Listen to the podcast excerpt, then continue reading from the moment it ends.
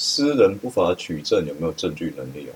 那学说上有几种说法，第一种叫立法者决定说，就是这个不法行为看有没有个案成立犯罪，如果是这样的话，就立法者已经表示立场了，所以这个东西就把它排除掉。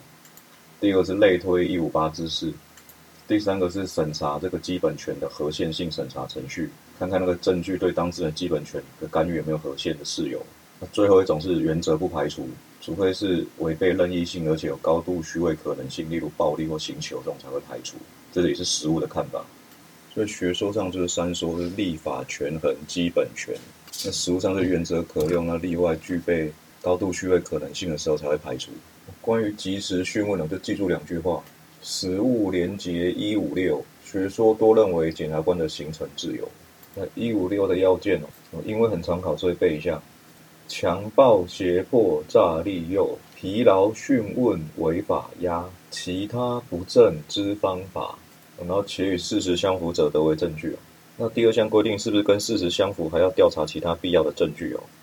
那如果第一次自白是出于不正方法，那之后的第二次自白有没有证据能力哦？学说上就在这个继续效。实务上是认为这个第二次的自白，除非证明。有受到前面的第一次自白的压迫的延续哦，两者就有因果关系哦，否则这个第二次的自白还是有证据能力，而且这个举证哦要有被告来举证，那这个检察官的告知义务也是一般的告知义务就可以了哦。那学说上是认为这个第二次的自白要有证据能力，必须要加重告知哦，就是要跟被告讲说你的第一次自白已经没有证据能力了，你现在请放心的讲吧。而且关于这个任意性的因果关系哦，也应该是要由国家来举证，而不是。由被告来举证哦，就简单说就是实务的被告自己应举证，但学说认为加重告知方得证。那被告地位是不是形成哦？通说是采这个主客观混合说哦，要审查侦查者的主观认知跟客观这个程序的进行的种类跟程度。那如果被告地位已经形成，就要依九十五条来做告知义务。那如果是警察的话，要一百条之二准用。那要注意的是，如果警察违反告知义务的情况哦，一一五八之二，你要把它分成两种情形，要小心哦。这个一五八之二第二项啊，它本文指的是受逮捕跟拘提的被告，所以有一种情形是，如果他不是被逮捕跟拘提的被告，那违反告知义务的时候，那效果是怎么样哦？我通说是一一五八之四权衡，那少数说是认为类推一五八之二，所以就考试上来讲，我觉得他比较爱考。没有受具体逮捕的被告，因为他可以一次考你两个概念。那一五八之二是原则上不得作为证据哦，除非证明他这个违背这个程序不是出于恶意，而且这个自白跟陈述是出于自由意识者，主观非出于恶意，陈述基于自由意。那违反一百条之一询问被告时要全程录音，必要时要全程连续录影的规定的时候的效力是怎么样哦？通说实物是采不利推定说。因为这个录音录影的规定本来就是要确保被告的自白会出于任意性。你今天没有这个录音录影哦，就推定你是个不利，我就推定这个自白哦是非出于任意性哦。哦，除非国家要负举证责任证明哦。那其他凑篇幅的就无证据能力说、权衡说跟一一五六条任意性说。那无证据能力说对侦查机关太严格了，而且是立法所不采的。那权衡说跟一五六条说。又可能会让侦查机关有侥幸的心理哦，会架空这个录音录影的规定哦。那我国实务是没有采毒素果实法则。如果是第一次不法取得自白，然后后面再取得合法的这个非公诉证据，那证据能力原则上就是一一五八之四来权衡哦。但开一个小例外啊，就是说前后因果直接关联性基于实质保护的法理哦，我才会排除适用。学说上，我认为要类推通宝法的十八条之一哦，所以问你说实物上什么时候对毒素果实不用权衡哦？就是前后因果直关联，实质保护采周延，一五六二项的补强法则哦。首先，这个补强证据它必须要具备有证据能力，而且要经过合法调查，而且这个证据哦必须要相互印证的综合判断，可以足以确信这个自白犯罪事实的真实性。那共同被告的自白可不可以作为本案被告的补强证据哦？有两说，第一说是认为不能作为补强证据哦，他认为这个共同被告的自白性质上就是被告的自白。